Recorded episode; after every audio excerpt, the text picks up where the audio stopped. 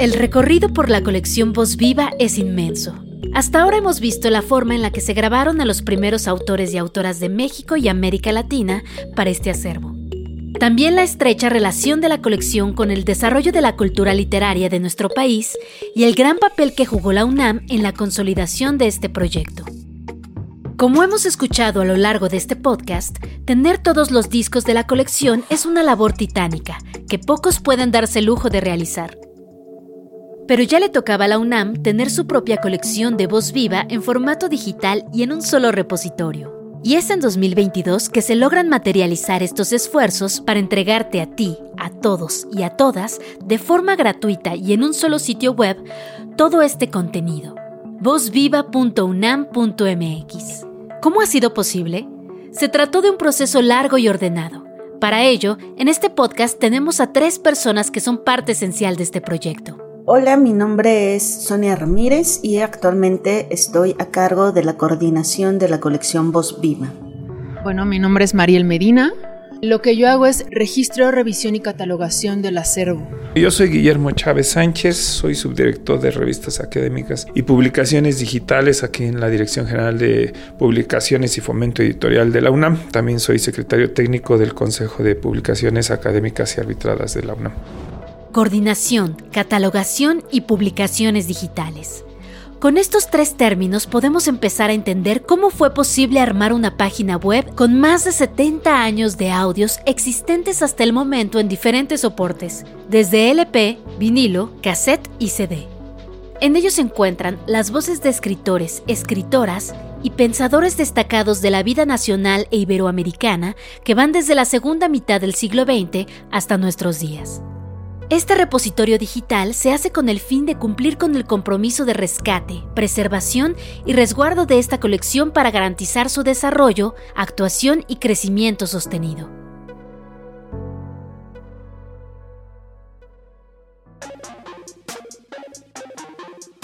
Sonia Ramírez, además de coordinar esta colección, es editora de audio.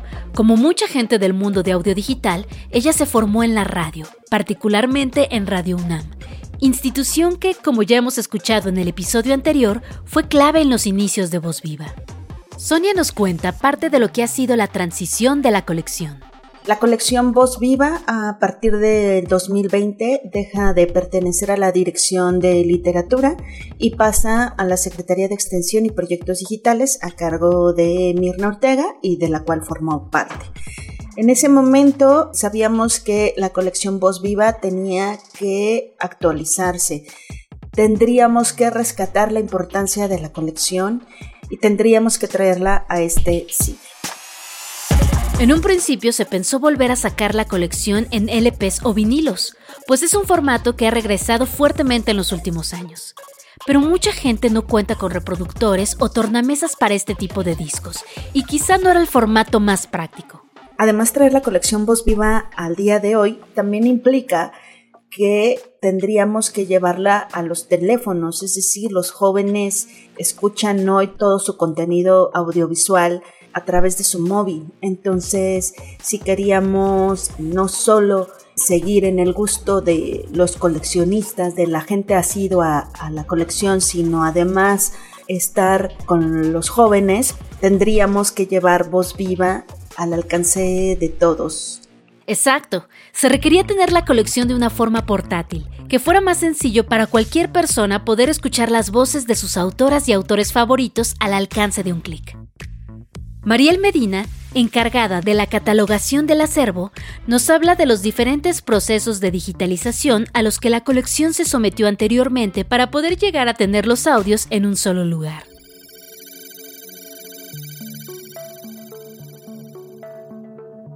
La colección Voz Viva de la UNAM ha transitado por distintos soportes. El primero es el disco en vinil, el segundo es el cassette y el tercero es el CD.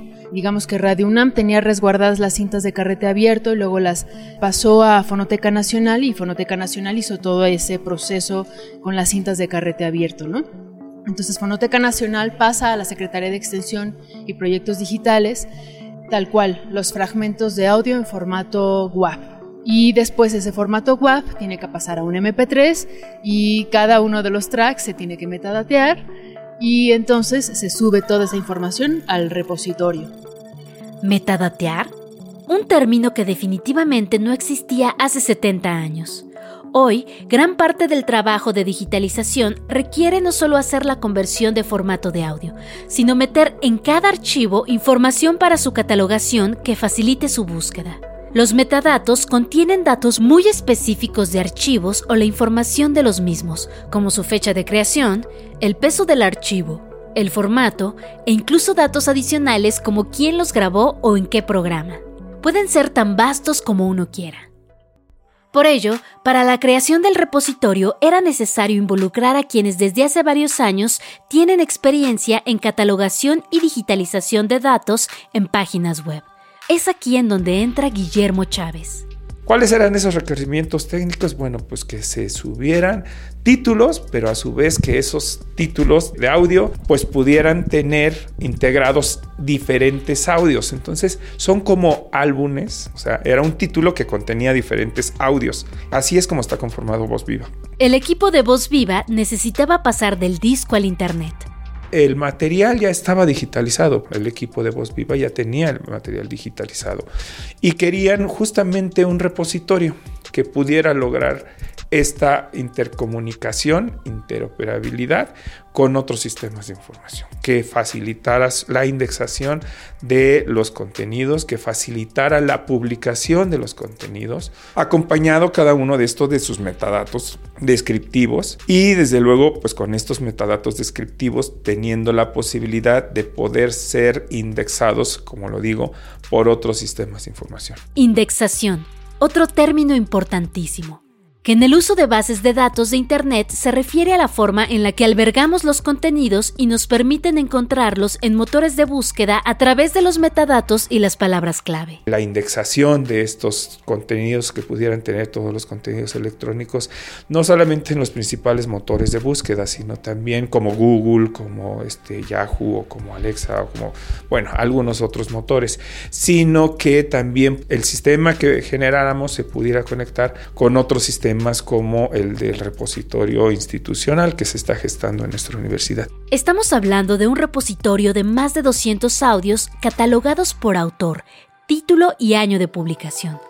Es como si miráramos un librero con múltiples dimensiones en el que podemos buscar un audio y encontrarlo con tal rapidez que en menos de 5 segundos se pueda reproducir en tu computadora o en tu celular. El acervo y el trabajo, por supuesto, han ido creciendo.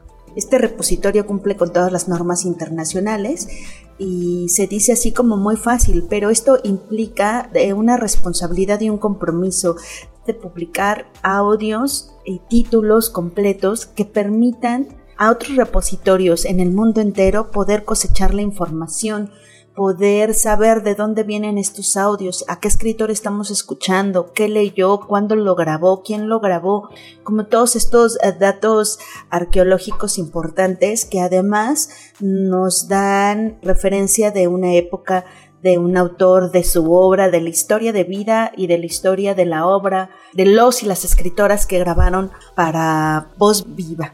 Este repositorio actualmente cuenta con 80 títulos y esperamos para final del 2023 poder contar con la serie completa de Voz Viva de México, que son 146 títulos, y de la serie completa Voz Viva de América Latina, que son 44 títulos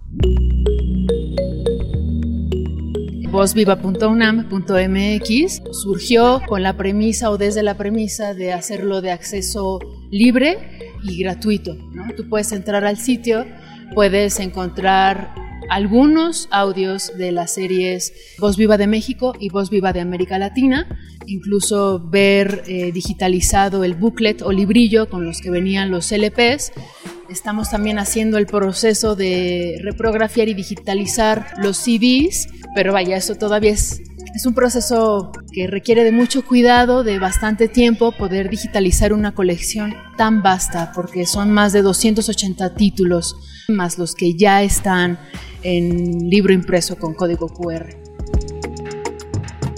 El código QR Para quienes nunca han escuchado este término, se trata de una imagen única que puedes escanear con la cámara de tu celular para acceder a información, generalmente contenida en la web. Entonces, estos libros nuevos tienen un QR. Antes podrías, eh, no sé, sacar el LP, el cassette, el disco. Ahora uno de estos libros que además son novenales, es decir, se van a distribuir de manera gratuita, están acompañados de un QR en donde uno escanea el QR con su teléfono móvil y puede acceder en ese instante a todo el contenido de ese título. Eh, los tres nuevos títulos que salieron bajo este formato es de Margarita Michelena, de Rafael Ramírez Heredia y de Miriam Moscona. Y cabe señalar que las dos primeras grabaciones, Margarita Michelena y Rafael Ramírez Heredia, son grabaciones que se realizaron en la década de los 80, pero se quedaron sin editar y es que nos damos a la tarea en esta nueva etapa digital de rescatarlos, producirlos y poner estas voces al alcance de todos ustedes. Escuchamos un fragmento de Margarita Michelena en su propia voz para Voz Viva. Como si hubiera muerto, yo te miro abandonado en medio de la arena y la frágil espuma de tu sueño. Eres mi propio cuerpo, la carne inmóvil, suspendida y triste a la que pertenezco. Tendido estás sin mí, sobre la orilla de un golfo que no veo, doblado como un niño sin sonrisas, sin sombra y sin deseos, como un leve reloj y como un ancla. Eres tú, huella mía, cuando vas al estudio de grabación y escuchas que quizás el autor o la autora ya dio lectura a eso en otro momento, volver a transitar por ciertos fragmentos del texto es volver a conectar con ciertas emociones.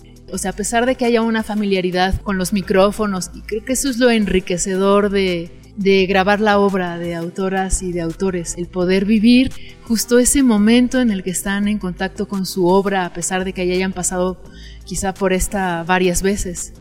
Y también lo enriquecedor de Voz Viva es que tenemos grabaciones inéditas y que podemos estar todavía en contacto con ese quizá temor, con ese pudor de abrir la voz a un público más grande y no solo que se quede en el texto escrito, eso es maravilloso también.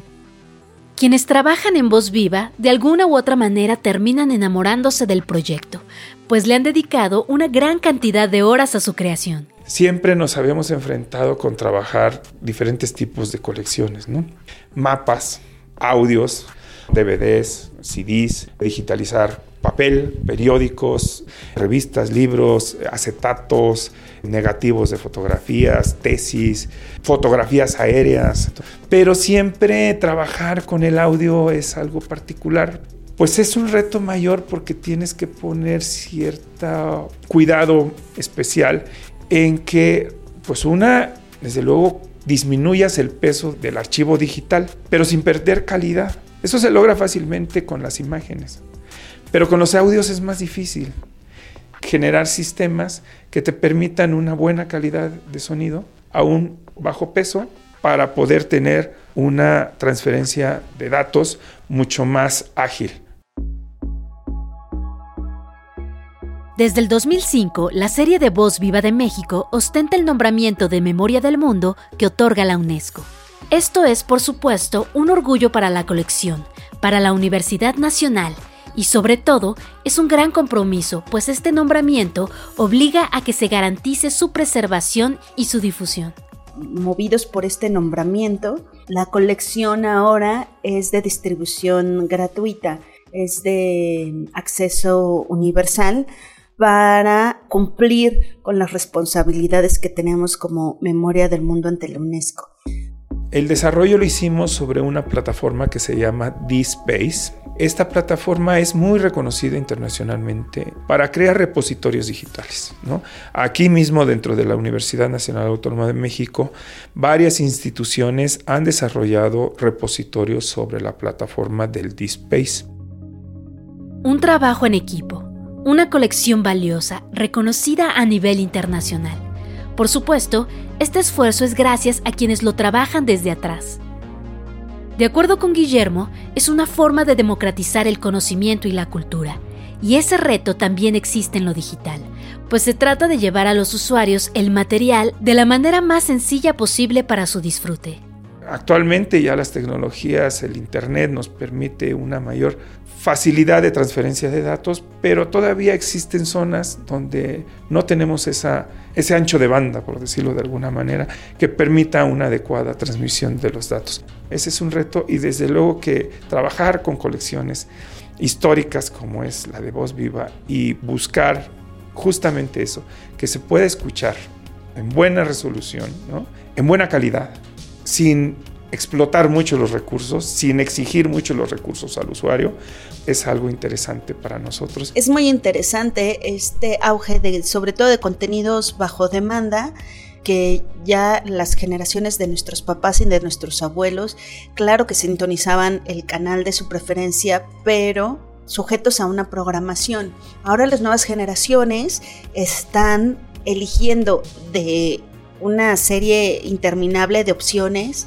qué quieren escuchar, ¿no? Por eso es el auge del podcast y en general de todos los contenidos bajo demanda. Entonces, qué interesante es que la colección Voz Viva pueda ofrecer que el público pueda escuchar las voces de escritores actuales y de escritores cuyo apogeo estaba cuando ellos aún no nacían y que son un precedente, que son un antecesor y son formadores de la literatura de los escritores y las escritoras de hoy en día. Autoras y autores sobran. La creatividad, me atreveré a decir que en este país es enorme y todo el tiempo hay cuentos, novelas, poesía, ensayo, todo el tiempo se está publicando y todo el tiempo queremos encapsular la voz y, que quede eso como una memoria histórica, ¿no? Al final la voz nos va a permitir luego regresar a ese momento. Y vaya que sí se consume. La UNAM ha logrado darle mayor esperanza de vida a todas estas grabaciones a través del repositorio digital.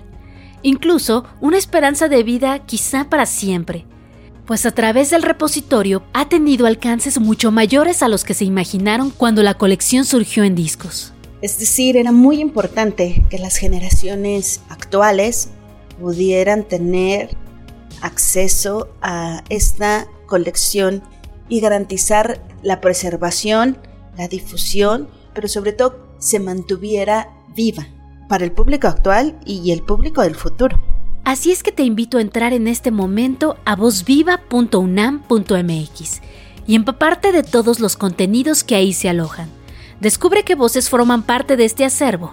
Elige tus favoritos, comparte los contenidos o elige algún audio para dedicarle a un ser querido o a alguien que sepas que lo va a apreciar. A mí me encanta Juan Rulfo. Ahora conoces más de este proyecto y de la Universidad Nacional Autónoma de México. Gracias por ser parte de Voz Viva.